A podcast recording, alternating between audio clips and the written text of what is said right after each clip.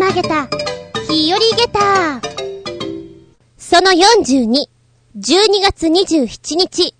いやー、ぎゅーっと寒くなりましたね。ぎゅぎゅーっと。もう勘弁してほしいですわ。ライダー、しんどいです。ここのとこ、このぎゅっと寒くなったことによって、なんか油断していたら喉が、あれ、痛いかなっていう風になっちゃってね。んで、まあ、あの、お仕事的には、ずんこ先生の方はほとんど終了しているので、まあ、大丈夫かなあとは審査とかそういう段階なんですけれども、この審査なんですけれども、スタジオが寒くてさ どういうことっていうぐらい寒いのよ。で、普段使わないスタジオで、えー、お母様方がいらっしゃって、お子ちゃん方がこうずらずらずらずらやってきて、延々とそれを見ながら質問し、攻撃し、ということを繰り返すんですけども、この座った場所がね、私一番端っこの窓っかに座っちゃったんですよ。ものすごい冷気をブンブン感じて、うわぁ、きついわで、もしかしたら寒いんじゃないかと思って、よくね、オーディション会場って、まあ、演者がね、動くから、少し温度が低めだったりするんですよ。で、そういうの聞いてるから、若干防寒してったんですけど、それでも寒くて、よかった、今日ちょっと上着を多めに持ってきてっていう安心感を持ちつつ、翌日になったら なんか喉痛いんだけどっていう状態ですよ。で、一人暮らしだからね、あのあんまりこうぐっとこう、熱が出たりとかなると、しんどいんですよね。いろいろと。なので、そこに行かないまでにケアするというのがね、一番重要で、普段私は寝るのが本当にすごい時間に寝てるんですよ。4時、5時あ、5時になったから寝なきゃ、みたいな。だいたい4時かな、今。おかしいな。2時半に寝よう計画を立てていたのにおかしいな。んまあそんな感じで、最近は4時ぐらいには寝ようかなと思っています。だけど、さすがにもう、喉に来ていて、次に鼻に来て熱に来るんだろっていうのが分かってるから、じゃあここで食い止めようと。もう、薬を飲んで、早々にお風呂に入り、まあシャワーなんですけど、入り、さっさと寝る。というのを真面目に2日間ぐらい繰り返して、まあ、うん、喉は大丈夫になったかな。で、それが終わった後に、もう一回、スタジオの審査があるんですよ。で、その時には、A スタっていうところが前にいた寒かったところなんですね。H スタジオっていうのは、3階にあるのかなで、H スタジオだったらもう大丈夫かなって言ったらね、あ、厚み先生、今日は A スタで。ちょっと待って、A スタは聞いてませんけど、と思って。また A スタになっちゃったんですよ。で、A スタ寒いだろうなと思って、ダッフルコートを持ってって、これでも寒かったらもう一回なんか取りに行こうかなって思うぐらい行ってで、膝掛けのように巻いて、やっていたんですね。で、その時に、背中にちっこい回路を貼ったりなんかしてやって、まあ、審査大体するね、3時間、4時間、5時間当たり前に見るんですよ。もうだんだんなんか、あの、どうでもよくなってきちゃう。って言うとあれなんですけど、本当にインパクトのある子じゃないと、こちらの記憶にも残らないぐらいになっちゃうんですけれども、うん。そんなことをやりながらね、3日間、審査がこう、ちょっと日にちがずれていたんですけども、やりまして、なんとか無事終えて、最終日だけ H スタジオでした。急に変えないでほしいんだよね。で、A スタジオっていうのは、ちっちゃい子なんですよ。下が4歳ぐらい。年少さん？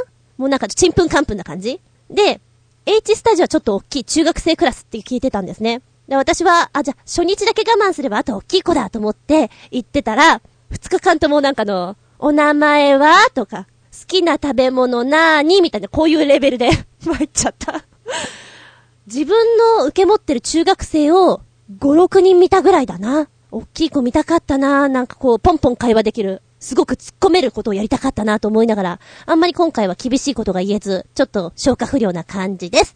でもまあ、うん、風はいい感じに持ちこたえました。やっぱあれだよね。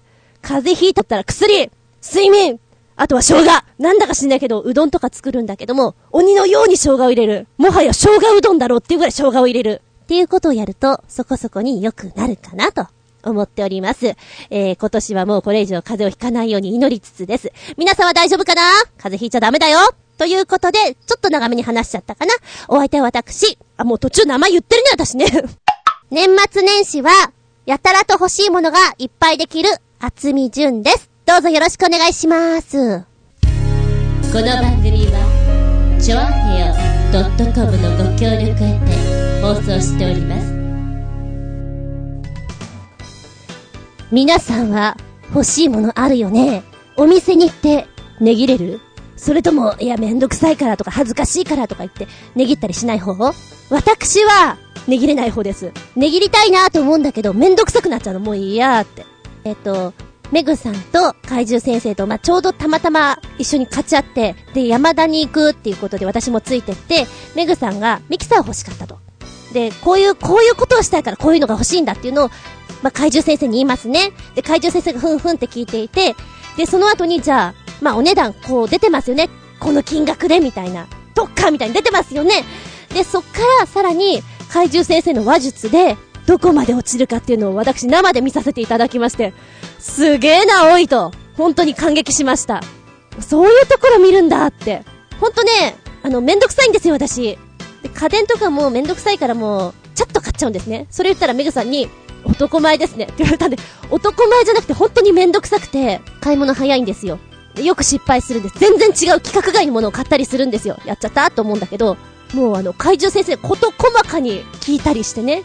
で、後で確認したら、ほとんどの内容はもう、理解してるんだって。だけど、その、店員さんのレベルとか、どういう風に返してくるかを知りたいから、わざと質問するんだとか言ってましたよ。へえーと思って。でね、ミキサーのとこにフラッシュっていうボタンがあったんですね。で、このボタン何みたいな話をしていて、店員さんが、あ、えっと、えっとですね、フラ、フラッシュですねとか言って、こう、パンフレットパラパラパラパラって調べ始めたんですよ。フラッシュか。私多分全然そういうとこ見ないよね。お家に帰ってきて、もし使って1週間後ぐらいに、あ、なんだこのボタンって気づくパターンの人なのよ、私は。で、メグさんがフラッシュって言ったらあれじゃない？光るんじゃない？ピカって。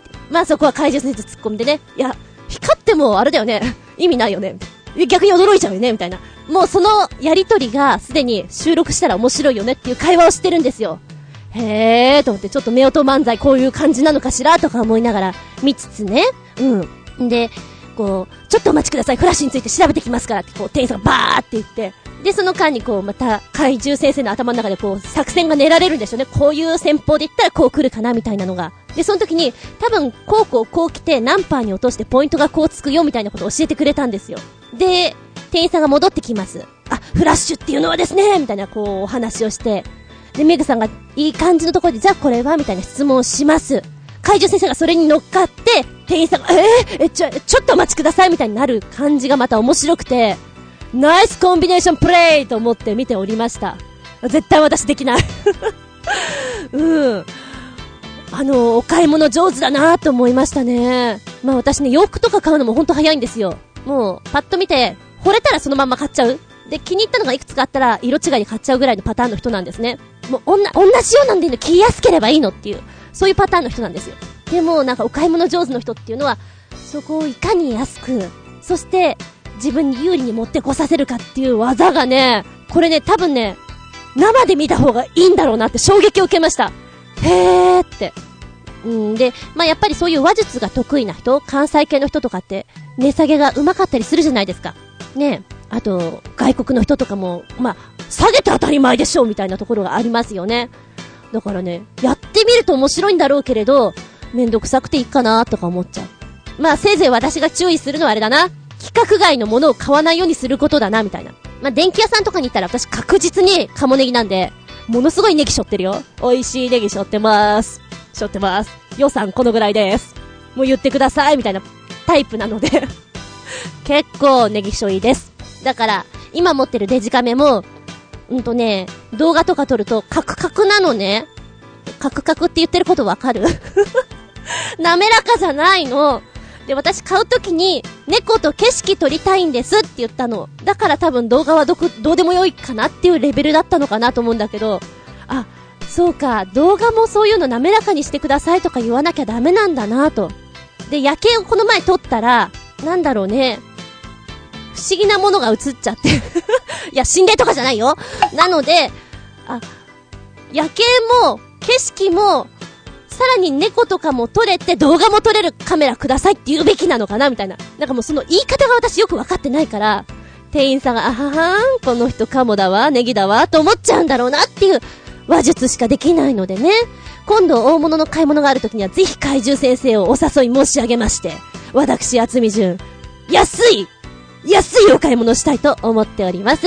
怪獣先生の話術、そして翌日の、なんかね、買ったミキサーが翌日になったら値下げになってたんだって。で、なんてことだってことで、文句言いに行ったんだって。そしたら、値下げになったんだって。すごいよね、この話。嘘ー もう信じらんないほらにゃんじゃないああ、私のコーヒーがぶちまかれて、ぶちまかれて、ちょっと夏目さん？今収録中なんですけど、ちょっと、もうそういう面白いことやめてください。一旦中断。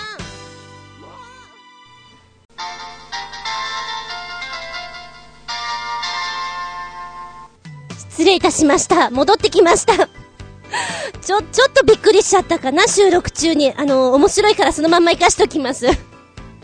もうこれ後で返しを聞いて、うちの猫はなんでこうなんだろうとか思いながらね、ボーリングのようだったんだよ、今。パッカーンってこう、カップが飛び、コーヒーがバサってなって、その先に綿棒があったのね。綿棒が宙を舞い。で、このコーヒーの汁の中を綿棒がベシャってなって、綿棒のあの、ね、綿の部分がコーヒーを吸い、なんだこれと思って。ちょっと面白かった。あの、動物飼ってる人はこうなるの。まあ、特にうちはやんちゃな子たちなんであれなんですけどね。まあ、置いといて、えっ、と、何言いたかったんだっけ？そうそう。あの、特価だった。まあ、安かったものが翌日にさらに安くなっていて、文句を言いに行って、値下げさせてしまった怪獣先生の技はすごいよねっていうことを言いたかったの。うん。高価なお買い物をするときには、怪獣先生に頼もうと思ってます。ということで、次のコーナー行ってみよう。ああ、もうなんかこたつ布団がコーヒーにな、なんか染みちゃってもうちょっとブルーなんですけど。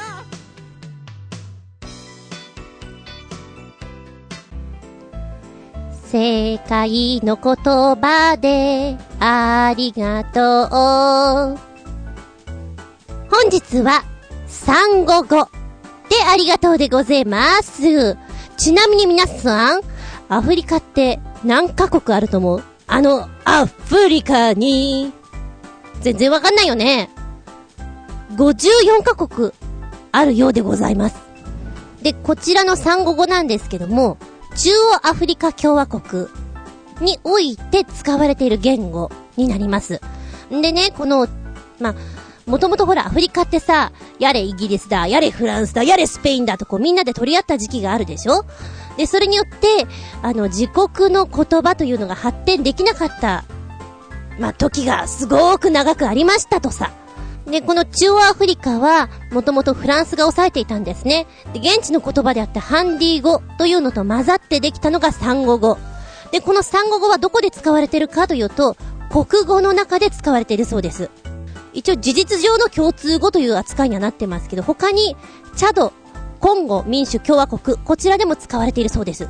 首都は、バンギということだそうですけど、全くわかりません。地図を見るべし、見るべし、見るべし。そして一個お利口になるべし。ありがとうは、あ、音声なかったの、多分こんなじゃない？信じら、信じら、信じら、です。はい、地図確認したかな？中央アフリカどこにあるかわかったかな？はい、よくできました。まだ見てない人は、見てみよう。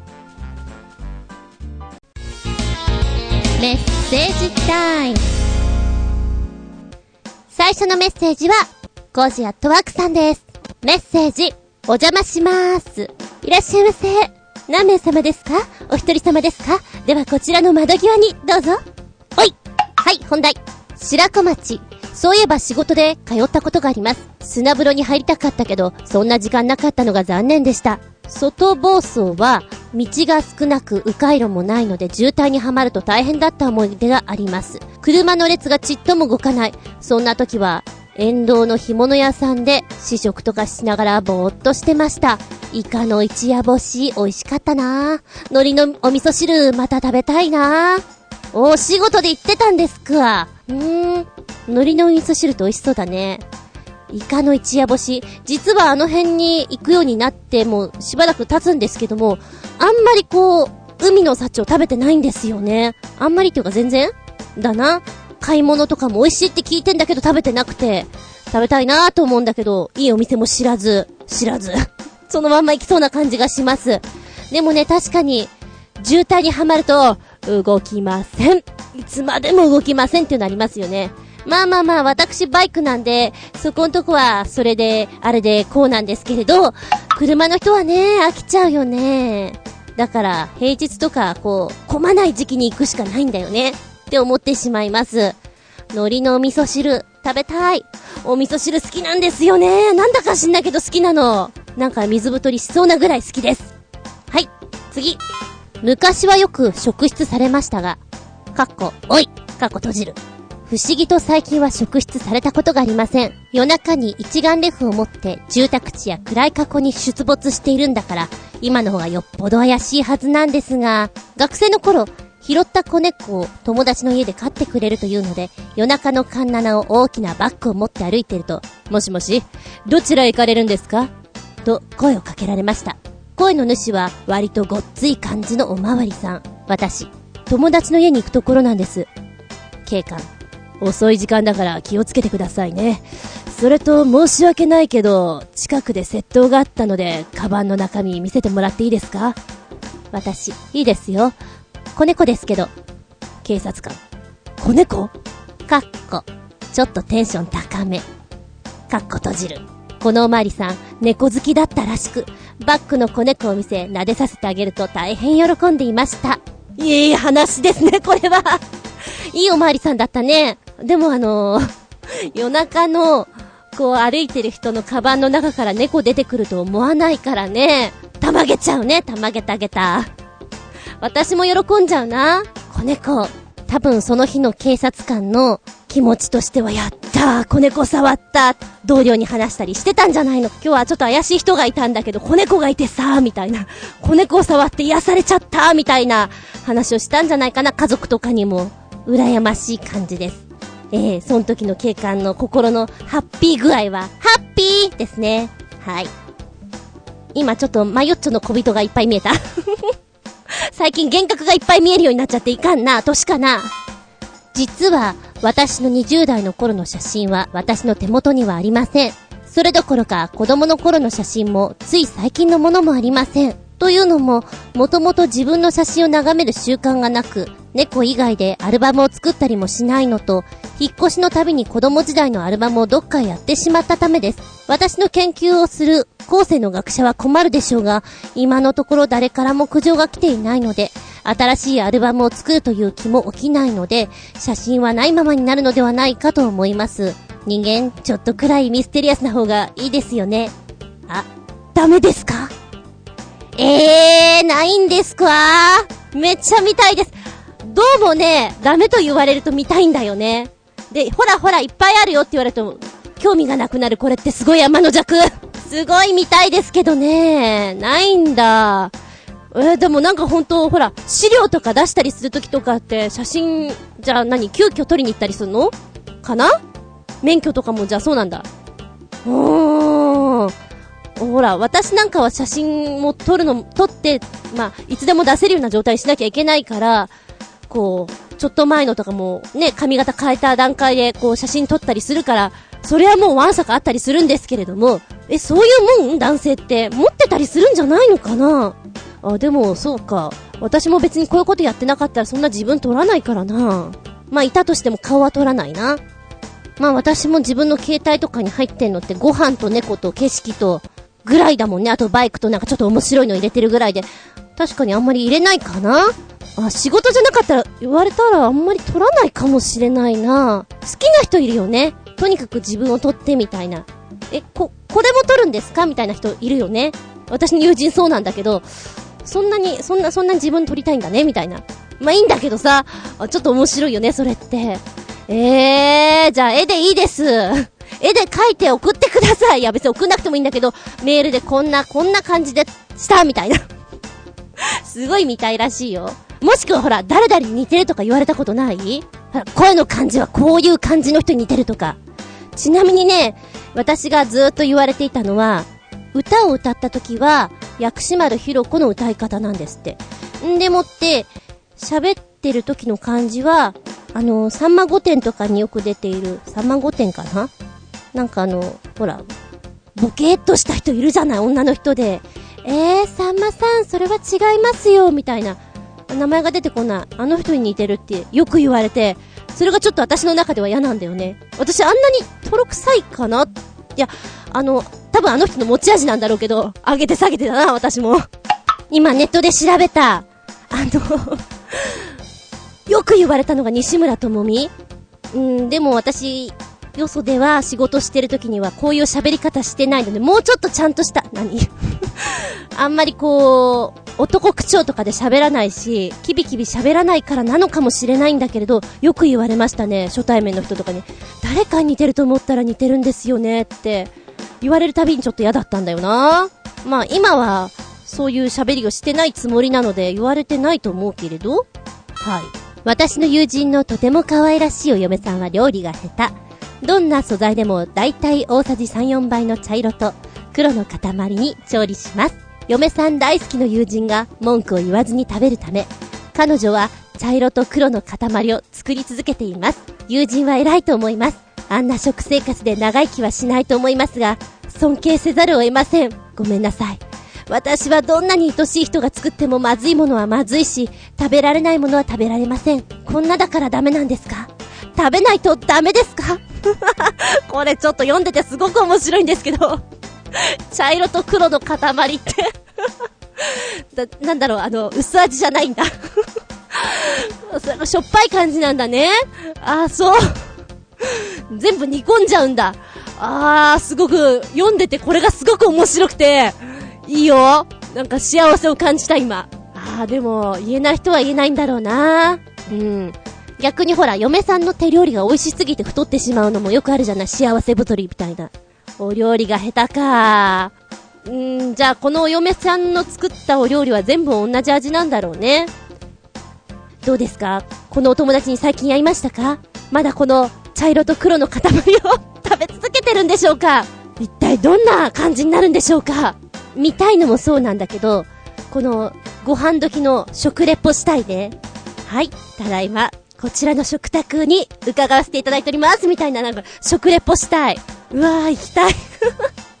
もしくはコージアトワークさん、あの、久しぶりによーってこう遊びに行って食レポしてみてください。今目の前に茶色の物体がありまして、どうやらこれは、おっとこれは煮物でしょうか？いや違いますね、みたいな。いろいろやってほしいです。遊びとして企画として面白いんじゃないでしょうか？年末年始、懐かしのお友達に会ってみるのは、どうかな？メッセージ、真珠は。続いては、新潟県のひなちょこよっぴーさんです。ずんこさん、こんにちは、こんにちは。また、あまりネタがないので、こんな話なのですが、先日、なんだか詳しくはわかりませんが、AKB48 とは全く関係ないけど、お猫様版 AKB48 らしい NKB、かっこ、猫部、かっこ閉じる48の人気投票結果が発表され、ネット上でちょっとだけ話題になっていました。笑い。ずんこさんが可愛いと思うお猫様いますか？ずんこさん家の夏目ちゃんもかなり可愛いと思いますよ。笑い。それではごきげんよう。ジェララララララということでサイトをくっつけてくれました。えー、知らなかった。あれよね。あの、新潟県のヘナチョコヨッピーさんはこういう情報をすごいよく知ってらっしゃる。猫好きの私よりもよく知ってらっしゃる。猫部48メンバー発表見ました超かわいい。もうパッと見から、あのー、鼻血が出そうです。鼻血ブブーですもうえーっとね、私の好みの子はね、そうだな。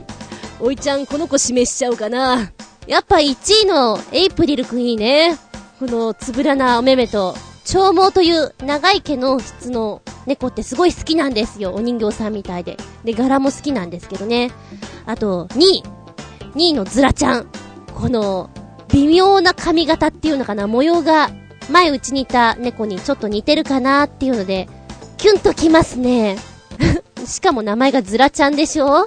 ズラじゃないよ、模様なんだよ、みたいなね、ところが素敵ですよ。えー、それから、おいちゃんこの子示しちゃおうかな。純和風な感じがいいんだよな、ということで、えー、あーちゃんと、まりちゃん。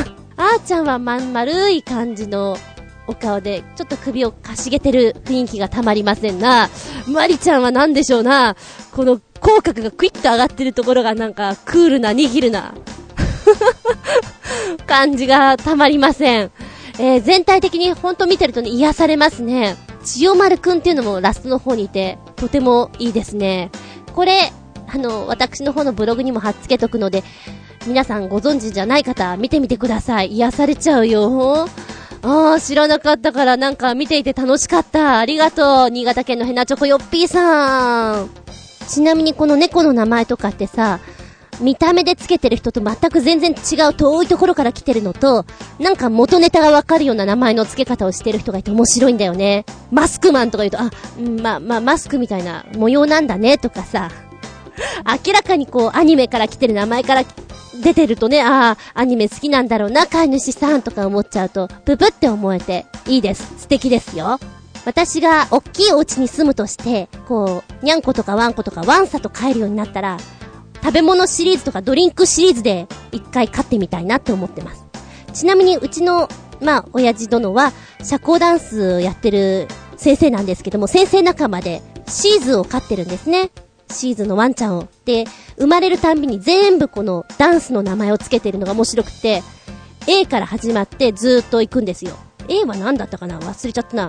なんかルンバとかさ、チャチャチャとか、ジャイブとか、うちの、うちに来た子はジャイブだったんですけども、で、A から Z までだから何番目の子なのかっていうのが分かりやすいじゃないですか。で、それがちょっと面白くて、しかもその後、Z まで行っちゃったんですよ。次何になるのかなと思って、遊びに行ったらアポロンとか なんていうのゼウスとか、そっち系のなんていうの神々の名前になってて、神々しくなっちゃったって思ってね。あ、まあ、あの、飼い主さんの趣味なんだろうなと思って、いいね。私もやってみたいな。飲み物の名前、バーボンとか、イーチコとか 面白いじゃん。チョコレートとかなんか、食べ物シリーズやりたいな。ああ、そのためには一軒家が必要だ。一軒家がな。宝くじに当たって一軒家。いや、その前に宝くじ買わなきゃな。うん。メッセージ、信じは。続いてはコージアットワークさん再び、ピックアップというタイトルで送ってくれました。お邪魔します。この手袋可愛くて、機能性も抜群です。作っちゃおうかと思いましたが、私がしていたらみんな引くだろうなずんこ先生が子供の前で実演したら大騒ぎになりそう。自作してみますか？猫になれる手袋パパラパッパパーでは、コジアットワーク。ということで、サイトを教えてくれました。これも後ほど私の方のブログにくっつけときますね。ポチッと見てみたよなんじゃこりゃ。超かわいいけど。うわー、なんじゃこりゃ。あのー、私実は、数学とかより物理とかより、家庭科の被服が苦手でした。被服呪っていたというぐらい本当に嫌いでした。でも、作っちゃうって思うぐらい、超可愛いね、これね。猫になれる手袋、自作しましょうのコーナーなんですけれど、もう見た目は本当にふわふわの、もっこもこの手袋です。えー、可愛いいミトンバージョンっていうのかな？で、パッと見は本当にもこもこしたぬいぐるみのような手なんですけれども、これをですね、自作なもんですから、制作者が、まあ遊び心を加えたのでしょう。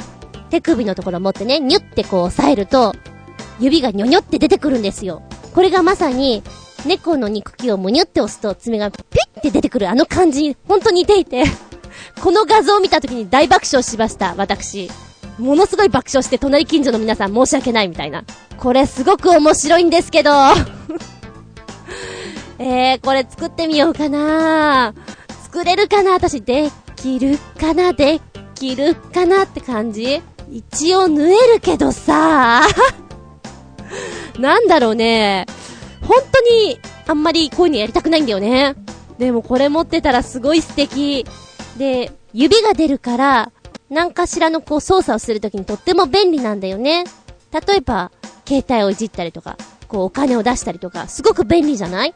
で、私はバイク乗るんですけれども、バイクの時も多少だったらこれでいけてね、こう、ナビとか操作したりとか、いや、むしろこれ、どっかで作ってくださいよって思うぐらい、いけてます。欲しいです。ということで、えー、時間ある時にやってみちゃおうかな。できるかな？うわ、2012年、私の目標その1、この手袋を作ってみる？ありかも。何か目標を立てたらできるかも？しれない。ピックアップ、信じら。あ、確かに、こう、男性がつけてると引くものがあるから、あなたは作らないで、つけない方がいいかもしれないよ。と、アドバイスしてみたりして。続いては、つれづれ草さんからです。ずんこ先生、こんにちは。こんにちは。ドンキで見つけた格安ココナッツミルク158円。玉ねぎとかぼちゃだけで鍋いっぱいの野菜カレー鍋に投入してみました。4分の1缶ぐらいだけ。かぼちゃにココナッツミルク、めっちゃくちゃマッチします。食感は激辛シチューといった感じでしょうか。あらかじめオリーブオイルって玉ねぎのみじん切りとかぼちゃのスライスを炒めておいたのが正解。動物性油脂は一切なしなので、これは濃厚でうまい。ダイエッターにおすすめだよ。ハマりそうだ。という、えー、カレーのお話を引っ張りつつ、そしてダイエッターな私に情報を、あざーす。ココナッツミルクはいいよね。うん、若干このほら、台風カレーっぽくなっていて、お野菜たっぷりっていうのがまたいいでしょう。で、あの、画像がついてきたんですけれども、もう見た目がね、レッドカレーだよね。レッドカレー。唐辛子入ってるのかな？これ。リーフが入ってる。これなんだろう？なんかピーマンらしきものが。いや、ピーマンじゃない。ピーマンじゃないな。ピーマンは入れないよな。うん。あの 非常にこう、グリーン、レッド、イエローが映えていて美味しそうですね。ちゃんとお料理してるんだ。カレーね。なんかハマるとそういうのたまんなくなっちゃうね。ココナッツカレーも、ココナッツカレーじゃない。ココナッツも結構いろいろ使ったりしました。一時は本当に何にでもこう入れてみたりして、どうやったらいい感じになるかなって、ピリ辛をどこまで試せるかなってやったこともありますね。あんまり最近はココナッツ自体を使わなくなりましたけれどもね、美味しくなるよね。うん。あのー、フルーツを入れたり、コーヒーを入れたりと、結構冒険できるんで、カレーは。ぜひ、あの、ちなみに、美味しくできたら送っていただいても構いません。えー、冷凍で、えー で、冷凍、冷凍で送ったらどうなるのかな？チョアヘオの本部の方に送っていただいて そのまんま冷凍保存で送っていただけるのかな？どんだけ食べたいんでしょ、この人は。ええー、だけど痩せたいわ。そんなに食べることばっかり考えていたら、痩せられません。このすっとこどっこい。う、うん、そうだね。メッセージ、信じらん続いては旅人さんのメッセージ。ずんこさん、こんにちは。旅人です。こんにちは。相変わらずバイトが忙しいです。そんなバイトも今年は27日が仕事納め。ただし、仕事始めが今年、年が明けたら去年よりも5日ほど早く1月5日から。なので、今年の冬の鉄道旅行は慌ただしくなりそうです。仕事が終わる翌日の28日の早朝から出発するのだが、大晦日と元旦は浦安で用地があるので、一度31日の早朝に帰宅し、元旦の夜に再び出発し、仕事が始まる前日の4日の早朝に帰宅するというハードなスケジュールの予定。前回のメールでも少し言いましたが、年末は大阪へ、年始は新幹線で九州へ行くことはほぼ決定。だが、九州へ行くたびに毎回購入していた駅弁、柏飯。今回はスケジュールの都合上買うことは愚か、折尾駅に立ち寄ることすらできなさそうだ。とても残念だ。というメッセージいただきました。あー、慌ただしいですな今、ざーっと読んだだけでも、忙しいなあの、疲れを癒す、癒さないじゃないなと思った。これは、頑張れっていう、むしろ違う意味の頑張れが必要だなと思いましたね。でもさ、こういう風にギュッと詰まった方が絶対楽しいって。私はそう思う。なんかあの、目まぐるしくこう、思い出がこう入る感じがいいんじゃないかなと思いますけれどね。へー、お天気になるといいね。やっぱりほら、雨よりはお天気の方がいいでしょ？そういうのは。あれ、電車の人ってそんなの関係ないの？いや、関係あるよね。お天気の方がいいに決まってら。うん。あんまり寒くなくて、いい天気だといいね。でもあれよ、こういう風におせおせ状態の巻き巻き状態だと、どっかこう、ピーンと気持ちが張ってるところがあるから、怪我しないように、事故のないようにして言ってくださいね。先生みたいなこと言ってますけど、新学期も皆さんの笑顔を見られることが、先生の喜びですからね。風邪もひくなよ。いってらっしゃい。して、新潟県のヘナチョコヨッピーさん再び。ずんこさん、こんにちは。こんにちは。猫の日にちにちなんで、にゃんこデザートフェスティバル開催とか、でも、開催期間を見ると、あんまり猫の人は関係ないような気がしますし、にゃんこデザートなのに、にゃんこが食べるんじゃなくて人間が食べるんですね。それにしても美味しそうです。ずんこさんが食べてみたいものはありますか？それではごきげんよう。じゃららららららあなたは、あなたはどうしてこういうネタを知ってらっしゃるのか全く存じ上げませんでした。おー、猫のデザートですか。うーん、なんか、新潟県のヘナチョコヨッピーさんが送ってくれたやつが開けないなので今ちょっと別件で調べてみたら出てきた。ナムコなんじゃタウン、にゃんこデザートフェスティバル 2012! 来年だ。来年やるんだ。2012年1月7日より、にゃんこデザートフェスティバル開催。これは2月22日の猫の日にちなんで行われるものでって、確かにさ猫の日となんかちょっと関係ない時にスタートするんだね。あの、おっしゃることよくわかります。で、このにゃんこデザートフェスティバルは2012年1月7日土曜日から2012年4月8日までという期間に行われるそうなんですけれども、と、こちらはなんじゃタウン内のアイスクリームシティ、東京デザート共和国から猫をモチーフにしたデザートがさらに、デザートに加えてフードも、えー、この園内のフードショップにて発売されるということなんですね。全部で13種類の可愛いにゃんこデザートとにゃんこフードが楽しめるということで、えー、なんじゃタウンって言ったらうちからめっちゃ近いとこだし、これ行かなきゃでしょうね。いえ、行っちゃうかな。あのー、数年前はよく行ってたんですよ。うわ、かわいい。全部かわいい。13種類か。行けなくないんだよね。これ一回行くとね、入場料が、次のがもらえるんですよ。確かね、雨の日に行くと、前のやつだとね、半額とかなんかそういうのがあるんですよね。あのー、まあ、若干このカップルさんが多いので、あのー、え、な、な、なんなのあなたって思われる空間が嫌なんですけれど、それさえ乗り越えたら全然一人でも行ける。むしろ私の庭だし、ここ。へえ、知らなかった。かわいい。なんだろう、この丼に入ってるの、これなんだろう、ラーメン？え？なんだろう、雑炊？かわいのがある。行きます、私これ。来年行きます。でも確かになんで猫の日にちなんでるのに猫の日にスタートじゃないんだろうか。ちょっと不思議ですけど、この13種類。少なくとも半分ぐらいは食べたいと思います。え、そんなに？太っちゃう太っちゃうよ、私新潟県のひなチョコヨッピーさん、今すっごい私テンションガー上がった。え、デザートフェスタのお話、真珠は、おっとっとっと、ここで、えー、メッセージ来てるのね。気づいた気づいた。新潟県のひなチョコヨッピーさんから、ピックアップかなこれは。ずんこさんこんにちは。クリスマスということで、サンタさんからこんなフィギュアをプレゼントしてもらったら嬉しいかな。僕は、正直全く嬉しくないですし、置き場所に困りますね。ネタもないので、こんなのでごまかします。それではごきげんよう、ジェラララララ。ということで、えー、画像を教えてくれました。ポチッと押すと、キリン。キリン、キリン、キリン。でかいよ、これ。何これ、キリンのフィギュアってことなのかな？いらねえ。えー、っと、今、女の人が映っていて、その比較でしょうね。あるので多分この人が1メーター60ぐらいあるとして、まあ、3メーター以上はありますな、この、キリンは。邪魔くせえ。しかも値段が50万7千円って、もう、なんつうの、笑うしかないよね。これ、枕元にあったら、まず天井破ってるし。おかしい。このフィギュアは何のためにってもう本当に、あの、デパートとか公園とかそういう、そういう場所に置いてほしいよねって感じだね。うわー、なんか勘違いしちゃったプレゼントだよね。名前つけなきゃ、アニマルビッグフィギュア、親キリン、等身大フィギュア。50万7千円でございます。もしよろしければ、私の方のブログに貼っ付けときますので、ポチッと押してご購入ください。毎度ありがとうございます。これ、笑い転げた、下駄5つ。おかしすぎるって、このキリン。ビッグだよキリンあ、どうでもいいけどキリンってさ、泣くんだよね。なんて泣くんだろうね。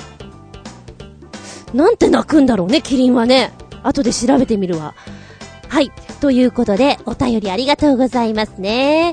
えー、ピックアップが多くて、なんかの、前のとかもまだご紹介できてないんですけど、小出しに、小出しに小出しにさせていただきますよ。私、ケチなんでね。そして毎回自分で欲しくなっている。まあ、詳しくは私の方のブログの方に貼っ付けておきますので、見てみてください。プレゼントにあげてみてください。はい、皆さんのお便り心待ちにしております。お便りは、チョアヘオのホームページ、お便りホームからポチッと飛んでいきますが、もしくはパーソナリティブログの方にコメントを残す。はたまた、ずんこの独り言、私のパーソナリティブログの方にコメントを載せていただくか、えー、メッセージホームから飛んでいただく。そして最後の方法としまして、直接メールアドレスの方に送ってもらう。画像も送ってもらうと。いかがでございましょうか。えー、メールの方なんですけども、全部小文字です。メモっとけ。geta アンダーバー zun アットマーク yahoo.co.jp geta アンダーバー zun アットマーク yahoo.co.jp こちらまで、どしどし、ガツンガツン、メッセージお送りくださいませ。キリンって、なんて泣くんだろうね。シッピンアウトタイム本日のテーマは、ラッキーアイテムでございます。なんだかいいことがあった時に身につけていたもの。あ、これってよく思えば自分にとってラッキーアイテムなのかもしれないな。なんて思うことありませんか？もしくはすっごく気に入ったこれ。持ってるといいことがあるんじゃないかなあるといいなと思って、自らよし君をラッキーアイテムに任命ということにしてしまったもの。まあ、そこから発生したちょっとした願掛けですとか、アンラッキーアイテムですとか、そういうのもお話できたらなと思うんだけれどもね。まあ、軽いジャブからでいくと、小学生の頃だったかな。お財布の中に、カエルのちっちゃい置物っていうのを入れると、お金が返ってくるよって教えられて、お土産屋さんでそれ見かけたんですよ。で、可愛いのね、すごく。もうこれを財布に入れてれば私は、お金がなくならないんだと思ってずっと入れてましたね。でもなくなっちゃうと大騒ぎですよ。あんまりおまじない的なものにハマっていたわけじゃないんですけれど、うん、そういうカエルを入れるのと、招き猫のちびっちゃいのを入れるのはやってましたね。でもどこ行っちゃったんだろうなって感じ。落としたのかな財布ごと。それはよくやるかもしれない。小学校はそれだね。で、中学校ぐらいになると、なんかね、石、ほらあの、飛行石じゃなくて、えー、っと何天然石みたいな、今で言うとこのパワーストーンの走りみたいなのを、駄菓子屋さんで売ってたんですよそれが、すごく可愛くて、で、そこのね、あの、裏側を見ると、こう、紅葉っていうかさ、こういうことに効くんだよ、みたいなのが書いてあって、それにちょっとハマったのが中学ぐらいじゃないかな。で、高校に行くぐらいになってから、自分でもピアスをするようになったりして、ちょっと石のね、力みたいなのを、少し、少しだけこう見て、なんか、オーディションとかに受かればいいなとか、そういう方向で考えてパワーストーン的なものをちょっと見てたかなで、これをつけてたらきっといいことがあるよねっていう思い込みをちょっとしてみたかなうん。それがやっぱり高校ぐらいにやってましたね。で、やっぱ、そのピアスの石はちょっと気配っていたかな。今は全然なんだけど、今は何で見るかっていうと、よりなくならないもの 気がつくとどっかなくなっちゃうんですよ。見当たらなくなっちゃうんで、なくなりにくいもの、落としにくいものというジャンルでつけてます。で、今は、あの、ペンダントずっとつけてるんだけれどもね、これはなんかちょっとお守り的に作ったものなので、ずっとつけてようかなと思ってるんですけど、たまたまデザインが十字架の形をしてるんですよ。だからもしかしたら、私がそういうクリスチャン系の人に思われてしまうのかなって思いながらも、うーん、だいぶ違うよとか思いながらね。たまたま、そのデザインをいろいろ見ている中で、これが割と可愛いっていうか、どっちにもいける？えっ、ー、と、シックにもいけるし、カジュアルにもいけるしっていうことでいいかなと思って買ってみたんですよ。ただチェーンの部分がね、どうも私の肌に合わないらしくて、こう首にこうかけてる部分が快快になっちゃうんですよ。腫れちゃって。だから今は革の紐とかをつけてるんですけれども、うん。あの、部分的アレルギーって嫌だよね。ピアスも部分的アレルギーになる時があるのよ。なんか、あ、ダメだったんだ。この金属私合わないんだって思う時があって、がっかりです。今の私のラッキーアイテムは、つけているペンダントかな。まあ、ちょっとね、あのまあ、話、ちらほらしてるから、わかる人はわかるのかなあのちょっと前に怪我をしまして、で、割と、重かったんだけど軽かったのよ っていうのがあって、なんか、うん、あの、首のあたりとか全体的に頭のあたりとかやってみたんだけれども、首のあたりでちょっと、こう、守ってくれたような感じがあったのよね。だから、それはすごく良かったなと思って。まあ、私の思い込みっつったら思い込みなんだよ。ただこう洋服脱いだ時とかに、この紐が切れてこうポトンって下に落ちた時に、ちょうどこの洋服のね、穴開いたところからその、一番こう皮膚に当たるところを守ってくれたのかなって思うと、あ、気をつけなきゃない、いろいろなと、自分で自覚した感じなんですよ。あ、思い出した。まあ、それとはまた別なんだけども、ラッキーアイテム的なものとして、例えばオーディションとかで受かったりする時に着ていた T シャツとか？っていうのはなんか、あ、これはラッキーなのかなと思って、それをしばらく着続けたりっていうのはありますね。これ持ってたからちょっと受かったのかなって、これ目立つのかなみたいな意味合いで。そういうのもちょっと自分でやってましたね。で、面白い願掛けとしてはね、面白い願掛けっていうか、まあ、あのー、昔の人のお話でいくと、イギリスのエリザベス女王おりますね、昔の。あの方が戦争に勝つまでは、下着をお買いにならなかったそうでございます。なんか厳しい話だよね。あの、特に昔の人だとさ、いろいろこうトイレとか下水とかってままなってないでしょ？だから、厳しいよね 私、いつも思うんです。あの、ヨーロッパの人々のあの髪型とかいろいろ見るたんびに、衛生上良くないなって、なんかいろんなものいるんだろうなって思っております。なんかそのさ、勝つまで変えませんみたいな、下着をね、願掛けっていうのは誰がやり始め、まあ、エリザベス女王なのかもしれないよ。けれども、スポーツ選手とかもいたりしますよね。あれは、いいんだか悪いんだかっていう、もうとりあえず勝とうかっていう意気込みはできるだろうけど、んーなんか体的にどうかなとかいろいろ思っちゃうよね。うん。はい、ここでメッセージいきたいと思います。はい、最初のメッセージはコージアットワークさん。ラッキーアイテム。割と石が好きな私のラッキーアイテムは、パワーストーンの招き猫。小指の爪より小さいので財布の中に入れています。お金を招き入れてくれるかと思ったら、どうもレシートしか招いてくれないようですが、邪魔にならないし、可愛いのでいいことにしています。おー。でも男性でも入れてる方っているんですね。あんまりこう男性はそういうの入れなさそうなイメージがありました。まあでも、ちょこっとそういう子が財布の中にいると、お、いてくれた、みたいな、ちょっと嬉しい気分がしていいかななんて私は思いますけれどもね。これはもしや、アンラッキーアイテム？スマートフォン。肝心な時にハングアップするし、これからというところでバッテリー切れは起こすし、ひょっとしたらアンラッキーアイテムなんではないかと思っています。ガラパゴス携帯と iPad を持ち歩いてる方がいいんじゃないだろうか。てんてんてんてん。同感同感同感同感同感ですよ、私も。非常にわかるわ。もはやもう携帯が使えなくなっても私動じなくなったもんね。あ、あ、また固まったんだとかさ。あ、またデータが使えないんだぐらいで。もうなんとも感じなくなったわ。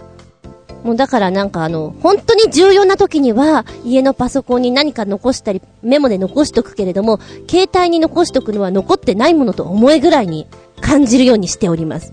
もう頭の中に叩き込んどけぐらいな勢いですかね。結局そうなってるからね。うん。今日もね、あのー、ちょっと人ん家に行くのに、まあ、住所を登録してメールで送ってもらったから、で、それを、えー、マップファンで読み取って行こうと思っていたら途中で、なんか面白くなりやがって、で、しかもバッテリーが切れそうになってきて ほぼ使えないじゃんで、電話番号もそこに入ってるじゃない？今私ここにいるんだけどどこだろうっていう連絡もできないし、もう自力だよね。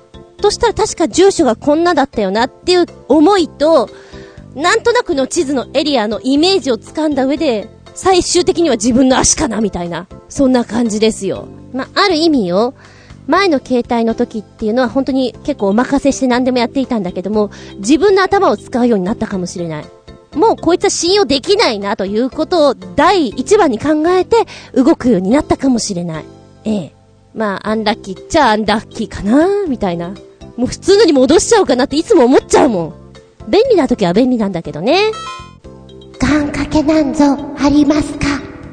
毎日猫を撮っている私にとって、平日の行き帰りに猫と会えるかどうかは大問題です。というわけで、願掛けは、今日もいいモデル猫に会えますように、です。私は本当にしょっちゅうコージーさんとこの、あのブログっていうの写真を見に行ってるんですけど、モデル猫に会えなかった時っていうのはあるんですか？ないような気がするんですけど、それでもあるのかな？一回ぐらいは。どうなんでしょう？あ、猫に会えたはいいけれども、撮影禁止の猫もいるよね。あんた何勝手に撮ろうとしてんのよ？撮らないでよって言ってパーって言っちゃう子。もうその子に会ってしまったら、会ったんだけど会ってないもん同じだからね。そういうのカウントに入らないのかな？うん、どうなんでしょうか。でもきっと、カバンの中には、モデル猫に会える必須アイテム7つ道具ぐらいあるんだろうな。いざっちゅう時は、それが出て、何らかしらの行動を取るんだろうな。なんて思ってます。メッセージ、シンジラ。お次は新潟県のヘナチョコヨッピーさん。ラッキーアイテムってことじゃないけど、自分で拾った蛇の脱皮した皮は財布に折りたたんで入れています。それと弦は担ぐように意識してやっています。例えば靴やズボンを履くときは左足からとか左利きですが、右利きのふりをするとか、笑い。逆に普段は携帯持ち歩いてませんし、時計もつけてないし、財布だけですよ。余計なものを持ち歩きませんので、とても寂しい限りです。笑い。それではごきげんよう。ララララララーすげえ。蛇の脱皮した皮なんて持ってるんだ。何それは、普通に家の近所に落ちてたの落ちてるっていうのあれは。どんな感じであったの？なんか脱ぎましたって感じ？全然わかんないんだけど今、今脱ぎましたから、みたいなの、蛇のまんまの格好で、ニョロロンってあるもんなのかな？それとも、徐々に剥がれてくもんなのかな？うーん。なんとなくこう、脱ぎました、みたいにあるのかなって思うんだけれども。で、験担ぎ。まあ、意識してやってるってことなんだけども、まあ、靴やズボンっていうのは、それはいつぐらいからそうやろうと思ったものなの？高校ぐらいとかから、もっと前からなのかな？なんとなく左足から履くといいかな？みたいなのかな？でもなんかそういう利き足から履いたりとかっていうの聞くよね？あれをみんないつからやり始めるもんなのかな？私全然考えたことないんだけど、どっちからやってるんだろう？右？左？うん全然記憶にないや。多分、両方なんだろうね、そういうのって。えー、そして右利きのふりをする。もう子供の頃からやってるだろうから、よほどじゃないとバレないんじゃないですかって思っちゃうけれど。ただ、あれ？ハサミとかはどうなの？右利き用のを使えるの？左利きの人って。そういうところが微妙にわからないんだけれども、でも多分、なんだかんだでこう結構強制されちゃうんだよね。だから、通常の生活だったらわからないような気がする。ああ、そうだね。ご飯食べてる時に気づいたりとか、字を書いてる時に気づくパターンで、あとは全然気づかなかったりするから、やっぱ強制されちゃうんだろうな。あれは別に強制されなくてもいいような気がするけれどね。なんだろう、なんでもみんなと一緒っていうこう、日本っぽいところがすごく荒目立ちしてる感じがしますね。子供の時どうでした？強制されるの嫌じゃなかったのかな？なんていうちょっと話が逸れてしまってるけれども。はい。携帯とか持ち歩かない。なんか、がんじがらめにならなくていいのかもしれないね。うん、特に男性なんかはその方がさっぱりしていいのかもしれない。私は見習わなきゃだな。本当にいろんなもの持ってるから。意味のないほど持ってるから、みんなに驚かれるの。なんでそんな荷物大きいの？って。えへー、それは秘密です。いろんなものが入ってるからです。入れすぎなんだけどね。痛み止めとかさ、回路とかさ、テーピングとかさ、どこで使うのよって、ほら、もしかしたらどっかで怪我するかなとか、怪我したら痛み止め必要だよなとか、そんなことを考えると大変よ。今は特に寒いでしょ？急に寒くなったらカイロは必要とかね。そんなこんなで、カバンの中はいつもパンパン。多分5キロ以上あるよ、私の。自信ある。なんか持ってると、修行してるみたいな気分になるもん。非常に厳しい。非常に重い。思いをしております。これはもしや、アンラッキーアイテム？金属アレルギーなのか、ペンダントなどをすると肌がかぶれてしまうので、もしやそれらはアンラッキーアイテムかもしれません。笑い。ああ、これは私と一緒だね。金属アレルギーってあれ急に来るんだよね。あの、まあ、金属に限らず食べ物とかもそうなんだけど、もういっぱいいっぱいになってしまって、それからこう出てくるじゃない？体に反応として。あれがね、えー、今からなの？昨日まではなんともなかったじゃんみたいな、あれが悔しい。本当に。だから買ったのにみたいなのあるもん。うん。食べ物のアレルギーの人なんか特にそうなんだろうね。えー、金属アレルギー。なんかお気に入りのペンダントとか見つけても、できないじゃんっていうのは悔しいね。どうにかならんもんかね。なんか新たな新しい金属的なものができない限り無理なのかもしれないね。残念です。本当に。ああ、お前、アンラッキーアイテム決定ショックです。わかります、それ。願掛けなんぞありますか？なんにも高望みはしません。家内安全だったら十分幸せです。お、いいんじゃないでしょうか。そういう方がすごく大事だったりするもんね。うん。なんかメモっとけ私って感じだよな。続いては旅人さん。ラッキーアイテム。帽子かな？どこへ行くにも必ず帽子をかぶって出かけています。もちろん鉄道旅行に行くときも、今まで無事に、かっこ無事故で、鉄道旅行から帰ってこれるのも帽子のおかげかなおー、帽子。あ、でもそうやって思って被ってると、とっても大事なものになるし、大切にするし、いいよね。思い出がいっぱい染み込んでく感じで、私はそういうの好きだな。帽子か。そう言われたら私も帽子は手放せないな。うんうん。ま特に女子なんかは、あの、化粧めんどくさい時は帽子いいよ。なんだ、どんなおすすめだ。特にこう、つばのあるようなやつとかね。ちょっと深めに被ると眉毛とか見えないじゃない？いいよ、便利だよ。あの、肌の方は、もうちょっと深く被らないと隠せないんだけれども、多少のことだったら帽子いいよ。まあ、大体の役者さんは、お仕事入る前とか、すっぴんなので、えー、あれですよ。劇場前とか、テレビ局の前とか、あの辺で、そんな人を見かけたら、この人役者だなと思ってくれて間違いないと思います。本当にね、人相違うからね、みんなね、出来上がりと。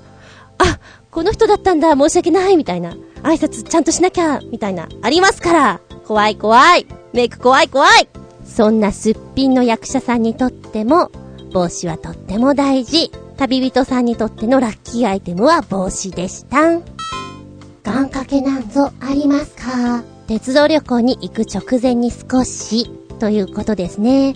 ああ、願掛けとかね、私は、すっごいガツガツしていた時よ。ガツガツしていて、オーディションとかガンガンもう受けていた時には、例えば、受かるまでは好物を食べないとか、まあ、チョコレートですとか、コーラとかそういった類なんですけど、些細なことですよ。もう食べないとかいうのをやっていたこともありますし、うーん、もうすごい、毎夜毎夜、ものすごいガンをかけていた時代があります。特に高校生ぐらいとかじゃないかな。高校、大学ぐらいとかは結構ね、シビアにやってたような気がする。まあそんな時代もあるのさ。ある意味なんかね、そういう時代があったから今があるのかななんて思いますけれどね。うん。お土産とかでもさ、招き猫売ってたりとか、まあ海外ものとかだと、なんだっけ、ドリームキャッチャーとか、防除棒人形とか、なんかあるじゃない？埋めたら願い事が叶うとか、まあ、そういった願掛け的なものとかも結構面白いですよね。でもなんか外国から来るのって、なんであんなに可愛くないんだろうか？顔が怖いのは私だけだろうか？あれ怖いよね、彫り深くて。防除棒人形は、まあまあ、あの、そこそこ可愛いかなと思うんだけど、他のはね、いたってそんな可愛いとは思えないんだよね。で、まあ、願掛けっていうかそういうちょっとお守り的なスタンスで、ポクポンだっけ？ちょっとお人形さん売っていて、このお人形さんが持ってるアイテムによってパワーが違いますよみたいなの流行ったんだよね。えー、あれいつぐらいだろう ?5 年ぐらい前とかなのかな？うん。あれも私、ハンズで買って、でもハンズなのね。ハンズで買ってずっと携帯とかにくっつけてたけれどね。えー、っと、バイクから落として、ちょっと形が変形して、でも手元にあって、とか、なんか割と丈夫にいたけれど、今はつけてる人もいないね、あんまりね。ああ、流行り廃りはあるけれども、あれはでも可愛い人形だなと思った。アイディアも面白いし、見てて楽しいなと思ったよ。うん。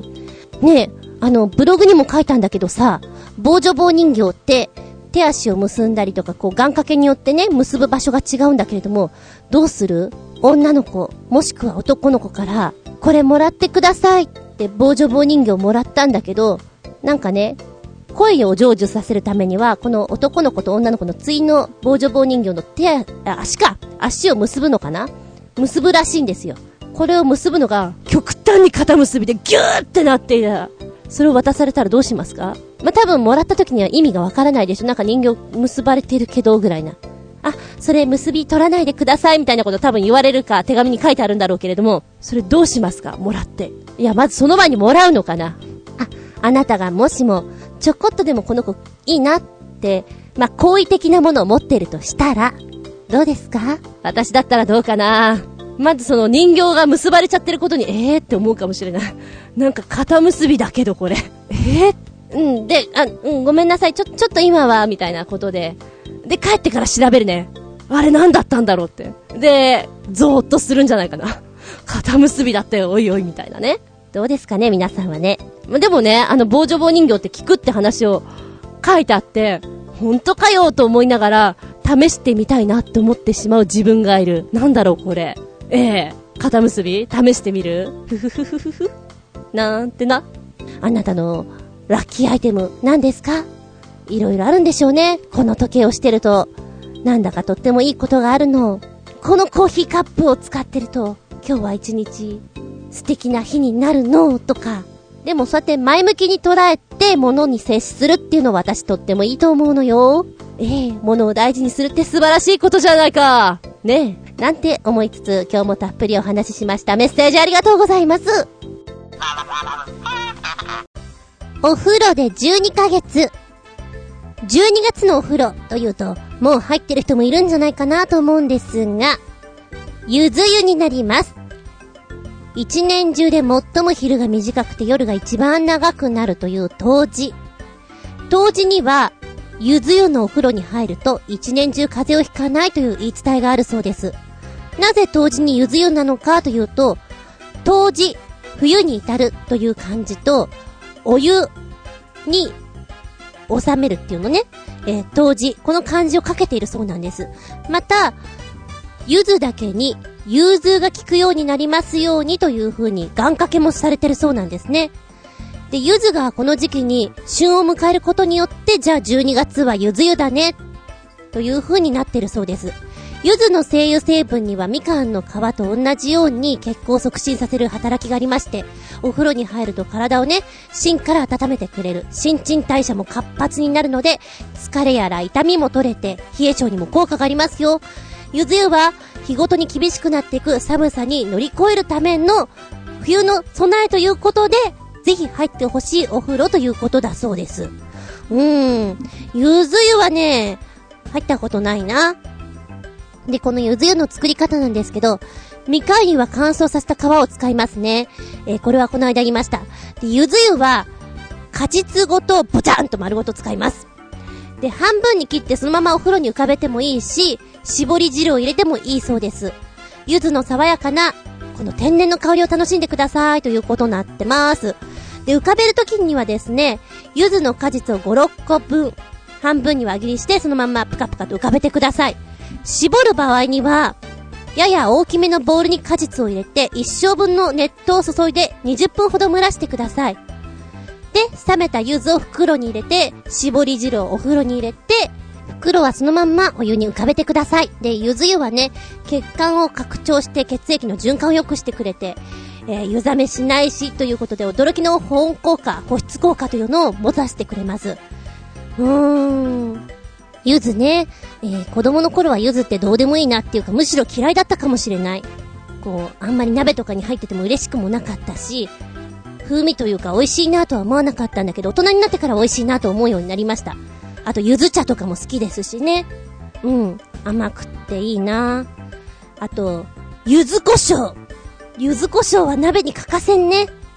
私がゆず胡椒を知ったのは本当に大人になってからなんですけど、あの、ちゃんこ鍋を食べに連れてってもらったんですよ。で、ちゃんこ鍋自体食べるのも初めてだったんですけどね。で、柚子胡椒を出されて、これをつけると美味しいよ。何？と思った柚子胡椒の出会いでした。これはうまいね。で、もともとはそんなにやらなかったんだけども、一人暮らしするようになってから、ご飯作るのがちょっとめんどくさくてね。一人鍋で済ませてしまうことが冬場は多いんですよ。ああ、何も具材ないな。豆腐しかないや。豆腐か。じゃあまあ豆腐を味ぽんで食べましょう。柚子胡椒つけてねとか言うのはよくやります。本当によくやります。でもそれだけでも十分ごちそうになるんです。素晴らしい柚子胡椒。柚子、ブラボーです。よかったらね、なんかお鍋とかやった余りとかでもいいから、その柚子をお風呂に浮かべてみて、雰囲気だけでも味わってみると、風邪予防になるんじゃないですか？ということで12月、ゆず湯の話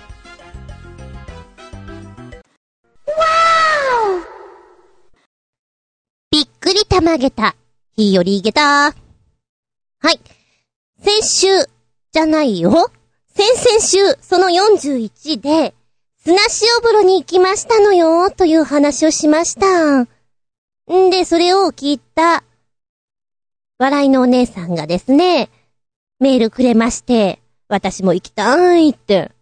じゃあ行きますか、と。私楽しいことは大好きなんで、すぐ行っちゃうよ。ちゃっちゃと行っちゃうよ。ということで、えー、23日、まあ私も仕事を、ずんこ先生の仕事あったんですけども、終わってから行きました。寒かったの、その日すっごく。で、えー、その時にですね、まあ砂塩風呂もメインなんですけども、私のバイクに乗りますかと聞いたらですね、乗りたいって帰ってきたんで、じゃあ乗りましょうということで、タンデムをして、まあ、若干よ、初めてだし、寒いしということもあるので、笹塚から新宿までブイーンと乗って行ってもらいました。私も、非常に優しい運転をしまして、えー、はい、出まーす。はい、止まりまーす。はい、出まーす。という案内航路、聞こえてたかどうかわからないよ。で、あのー、だいたい後ろに乗る人ね、二欠する場合って、なんか嫌だからさ、多分自分でこう、金具のところ持つのよね。だけどそうすると、運転する側っていうのは、うまくバランスが取れなかったりするから結構ね、嫌だったりするのよ。で、しかも、初めてだろうし、ジェットコースター系苦手だっていうから、もういいです、あの、でもう私の、あの、腰のところグッて持っちゃってください。って言って、あの、女同士、グッと、二欠して、新宿まで行きました。ま、でもね、あの、私の感覚から言って、うまいなと思った、乗るのが。で、今回はですね、この砂塩風呂の話もそうだし、えーちょっとね、笑いのお姉さんに声をいただきましたので、ちょっと会話でいこうかななんて思っておりますのよ。今日は、笑いのお姉さんに少しインタビューしてみます。笑いのお姉さん笑ってください。本当に笑った。すごい、いつでも笑えるんだね。笑いのお姉さんです。笑いのお姉さんですから、はい。早速笑っておりますけれども、えー、笑いのお姉さん、ケン、めぐみさんに、ちょっとお話いただきやした。聞いてくんろえっ、と、昨日、バイクに後ろに乗っていただいたご感想をまず聞いてもらう、聞いてもらうじゃない、あの、聞こうかな？どうでした？タンデムした感じは？いやー、あの、暴走族ってすごいなと思いました。暴走族？そこまで行っちゃうの？うん、いや、あのー全然、ズンコさんはゆっくりでしたけど、うん私それでもすごい怖かったんで、うん。これをね、あのー何、何百キロとか出したりする人いるじゃないですか。そうだね。うん、だから、すごいなと思って、あー命がけですよね、本当に。そうあれだってね。手離したら死ぬでしょ？うん、まあ危ないよね。うん。これ手離したら死ぬと思って、あの、しっかり捕まってましたから。うん。うん。あの、で、も私後ろに乗っけていて、そんなに人数を乗っけたことはないんだけれども、はい。あの、うまいですよ、乗るの。笑ってる。え、乗り方にうまいあるある。あのね、うちのお姉ちゃんとか、他にもこう、乗せた人がいるんだけど、酔っ払いとか乗せたことあるんだけど、うんまあ、揺れる揺れる。まあ、バランス取りにくい。そうなんだ。そうなの怖いから、早く降りたいとかみんな思うんですかね。多分ね、自分の腕で突っ張っちゃうと思うのね。で、あのー逆の動きをしてくれるから、ブレーキをかけるじゃない？そうすると自分の体が反動でドーンってこっちに来るし、で、アクセルをこう、ね、吹かして、こう前に出るときに、まあ、しょうがないんだけど体が後ろに引っ張られるよね？乗ってる人は。だそういうのがすごく怖くて、はいはい。うまかったです。笑いのお姉様とっても乗るのが。あの、とりあえず手を離さないように必死でしがみついてました。そう、なんか女の子にしがみつかれたの初めてよ。あ、男の人ってこういう気分なのかなってちょっと思った。ああ、そうなんですか。うん。ありがとうございます。女の子じゃあ、そんなに怖くはなかったと。いや、怖かったですよ。うーまあまあ、そう、そういう意味合いでは。いやー、怖かったですよ。だってあの、ほら、ジェットコースターとかダメなんでしょ？あ、全然ダメですね。でもなんか、その割にはちゃんと乗れてたから、もっとダメかなと思ったの。いや、怖かったです。あ、本当に？なんかね、はい私の中では、あ、もしかしたら2、3分でもうダメって言うかなと思ったのよ。まあ、そんな、ね、あのーうん、そこでダメっていうほどではないけど、うん。まあでも、暴走族には私なれないなと思いいや。私も暴走族じゃないからね。そんなパラリラしないし、超安全運転です。ま特にあの、ぶつかるんですね、うん、そうなの。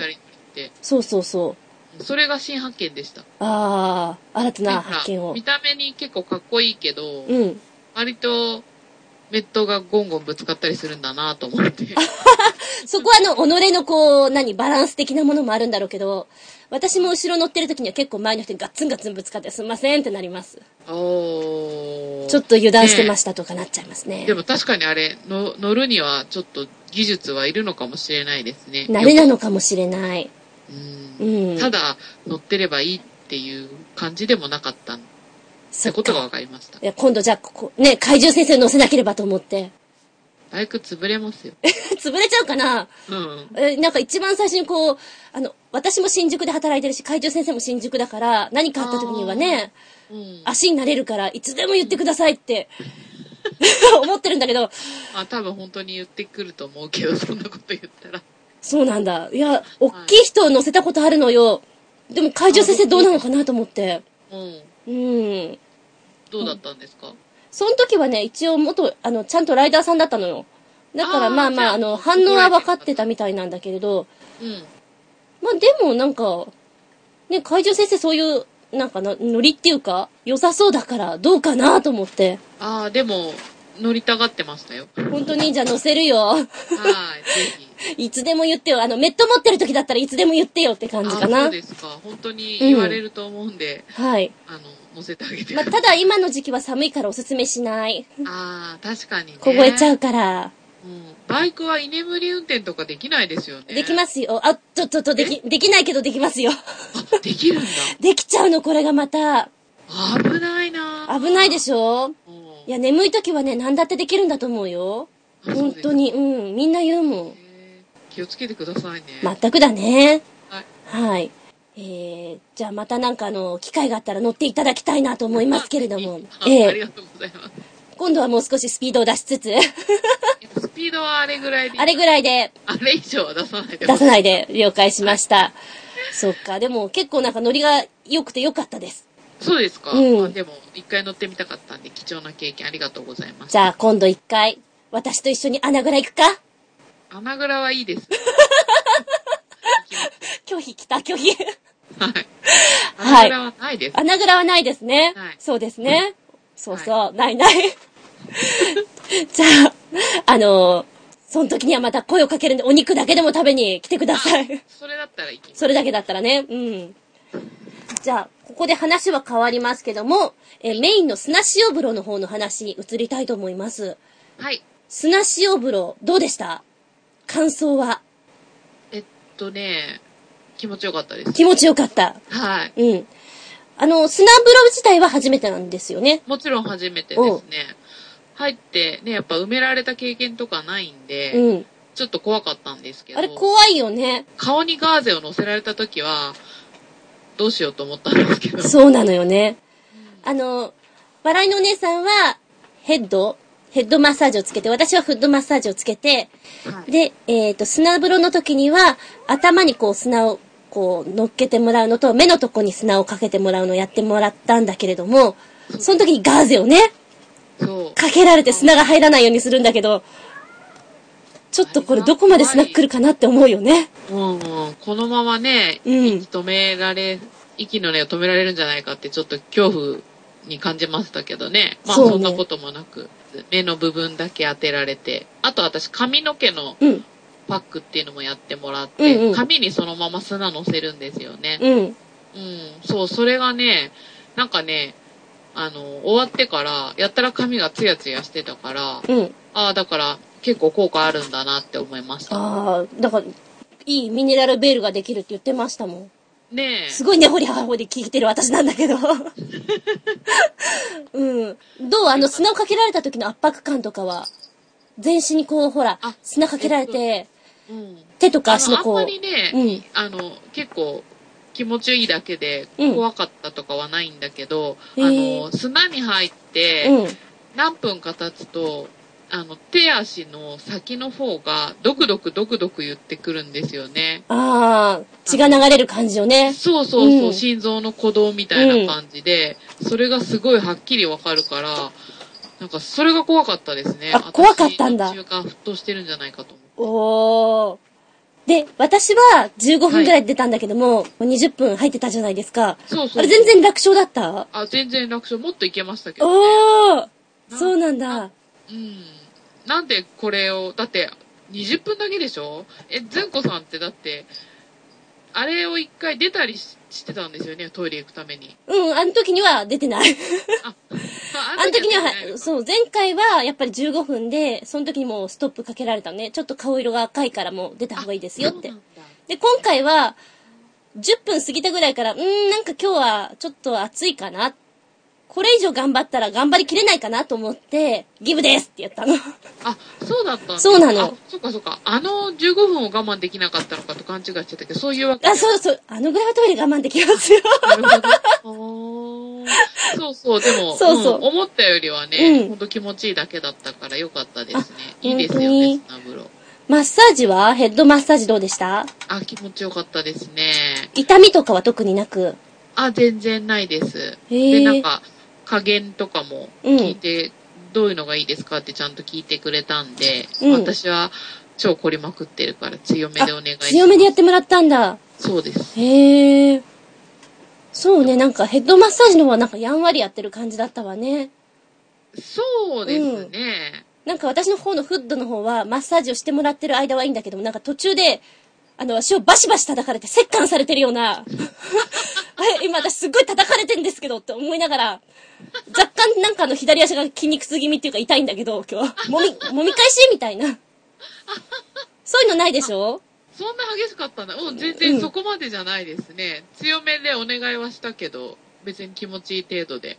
そうだよね。だってそんなバシバシ音聞こえなかったもん。あ、でもね、頭はそんな叩かない。そう、バカちゃんになっちゃうからね。で、お茶はどうでした？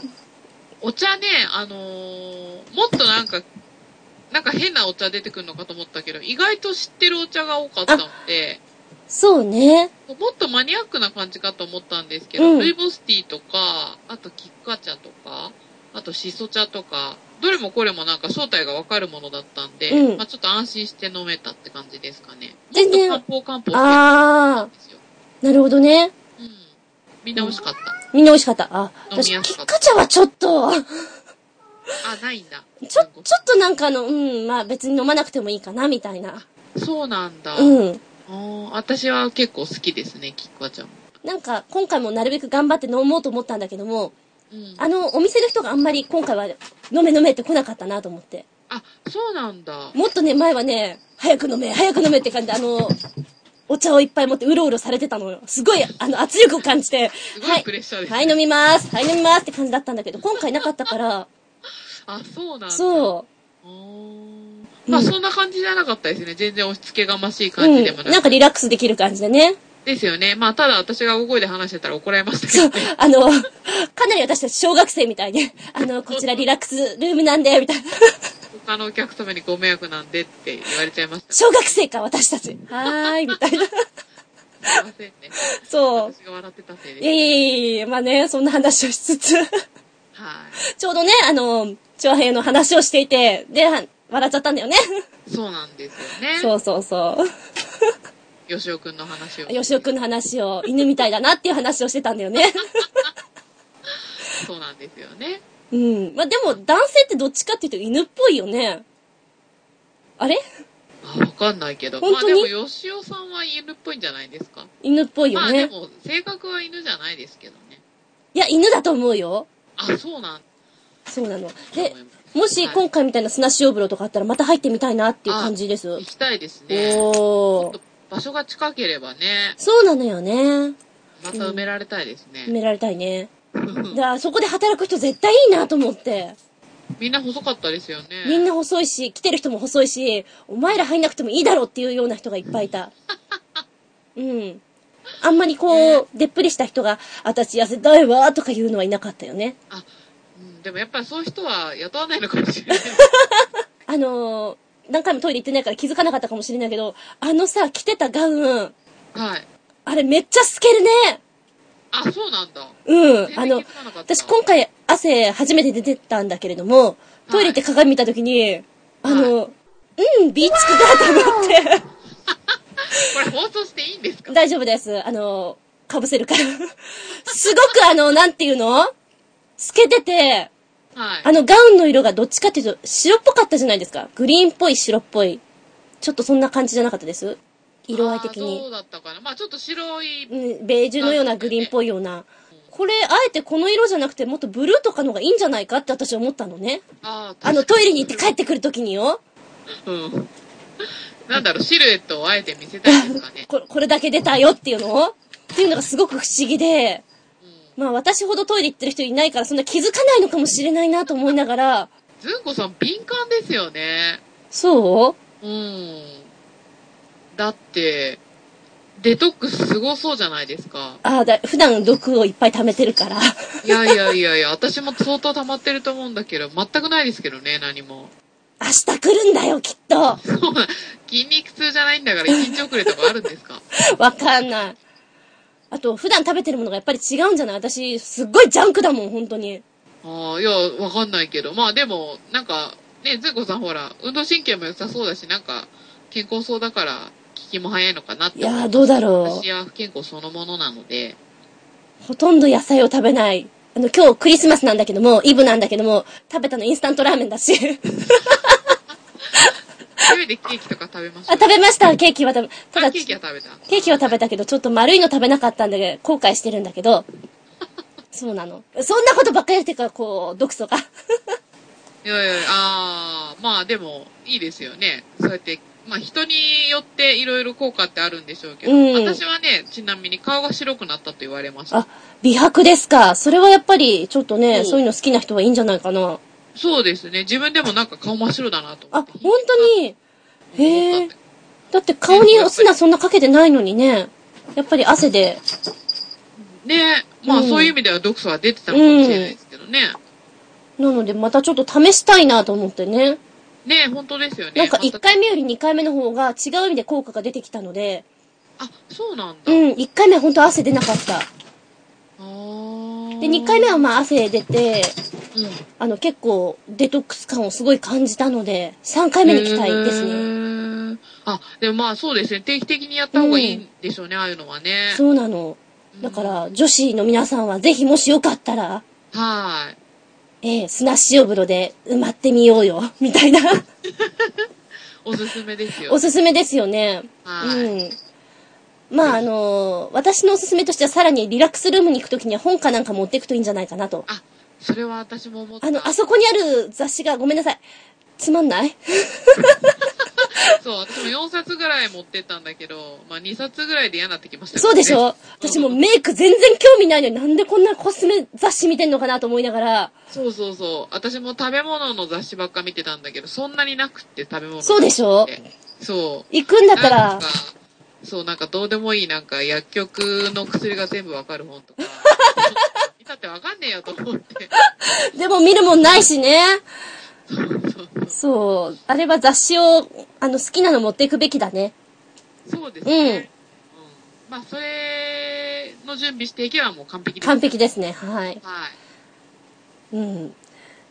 じゃあ、そんな感じで満足いただけたようなので、はい。またぜひなんかマッサージ系とか面白そうなのあったらお誘い申し上げますので。あ、ぜひよろしくお願いします。はい。癒されたいんで。そうですね。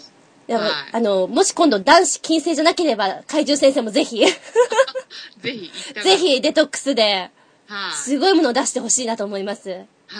はい。本日は、あの、長々とありがとうございましたはい。こちらこそありがとうございます。はーい。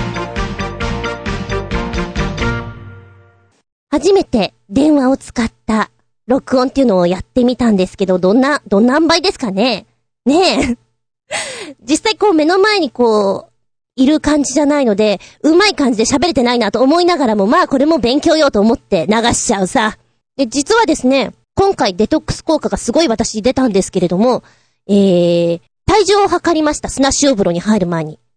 で、出た後に、まあお茶とかガンガン飲まされますわ。飲んで、約1キロ増量して、その後にもトイレ攻撃。ああ、トイレ、ああ、トイレ。山田電機で2回ぐらいトイレ行って、もう、もうまたトイレ地獄だわ、とか思いながらすんごいトイレ行って、デトックス感を感じ。で、普段汗をかかないのに、すごく汗を出し、すごいなと思って、お家に帰ってきて、翌日、まあ、あの、いろいろ出すもの出して、出産し、えー、マイナス2.6キロ。で、すごくないですか？すげえなと思って、あ、そんだけ貯めてたんだ、私いろいろと思ってね。えー、その効果に、下駄5つでした。もしよかったら、はい女子。男子いけないので、女子は、行ってみたい人行ってみたい人ぜひ、行ってごらんよ。おすすめだよ。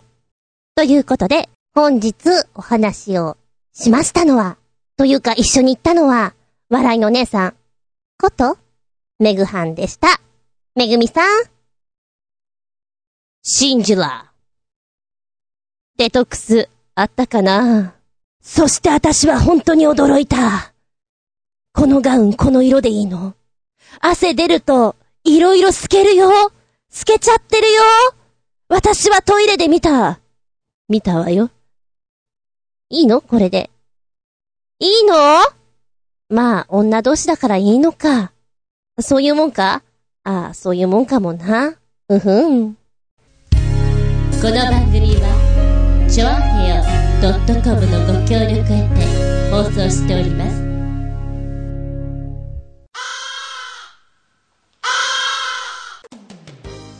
はい、もう終わりになってきました。今日もお付き合いありがとうございます。次回は、年明けて、2012年1月10日、その43でお聞きいただけたらと思います。すっぴんアウトタイムのテーマは、一発目。僕の、私の、ゴールデンタイムでございます。またわけのわからないテーマをと思ってるでしょうん、説明しよう。テレビ業界では、まあ午後の7時から9時ぐらいまでの間をゴールデンタイムと言いますよね。あんな感じで、あなたのゴールデンタイムっていつですか？この時間帯が一番こうテンション上がるっていうか、ノリがいいっていうか、調子がいいんだよねっていう時間帯、やる気が起きる時間帯。私はね、すごい時間だよ。ちょっとゴールデンタイム遅いよ。逆に、全然もう、使い物にならない時間帯とかもあるでしょそれを教えていただきたいなと。このゴールデンタイム何をやってる時が一番テンション上げ上げ状態ですか？また、逆にゴールデンじゃない時に何をやってるのが一番楽ですか？などとお話をしていきたいと思います。また、ゴールデンタイムにこんな番組やればいいのに、この番組はどうですか？という本当にテレビ業界のゴールデンタイムに対してのご意見をお出しになってくださっても構いません。年末年始で少し休みが長くありますよね。それによってゴールデンタイムがちょっとずれちゃったりする。そんな調整もあったりなかったりなんじゃないでしょうか。私は基本的にそんなにゴールデンタイム変わらないんですよ。10年ぐらい前から。そう。あのぐらいの時から、だいたいゴールデンタイムは午前2時ぐらい 絶好調です。何回やるにしても午前2時ぐらいが絶好調にやる気が一番起きます。レポートでもそうでしたし、台本を覚えたりするのもそうですし、何かやるのはそのぐらいが。えー、そして今も間もなく午前2時。なんでこんな時間に？えー、だって調子がいいんだもん。でも本当はね、この時間に寝なきゃなんだよ。お肌曲がっちゃうから、曲がり角だから大変なのよ、本当はね。はい。そんな間抜けな話をしつつ、次回は2012年1月10日、日付が変わるその頃に聞いていただけたらなと思います。お相手は私、お掃除してもしても終わりません。終わらないまま年越し、年始を迎えそうです。家政婦が欲しいです。三田さんじゃなくていいですから。の、厚み純でした。見舞い、聞く舞い、話す舞い。ずんこの話も、もうおしまい。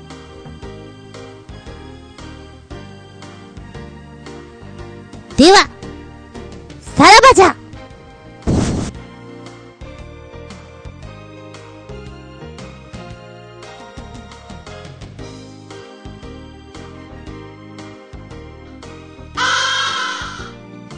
2011年、思い残すことのないように、良いお年を。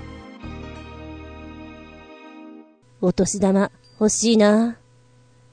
お年玉懐かしいな。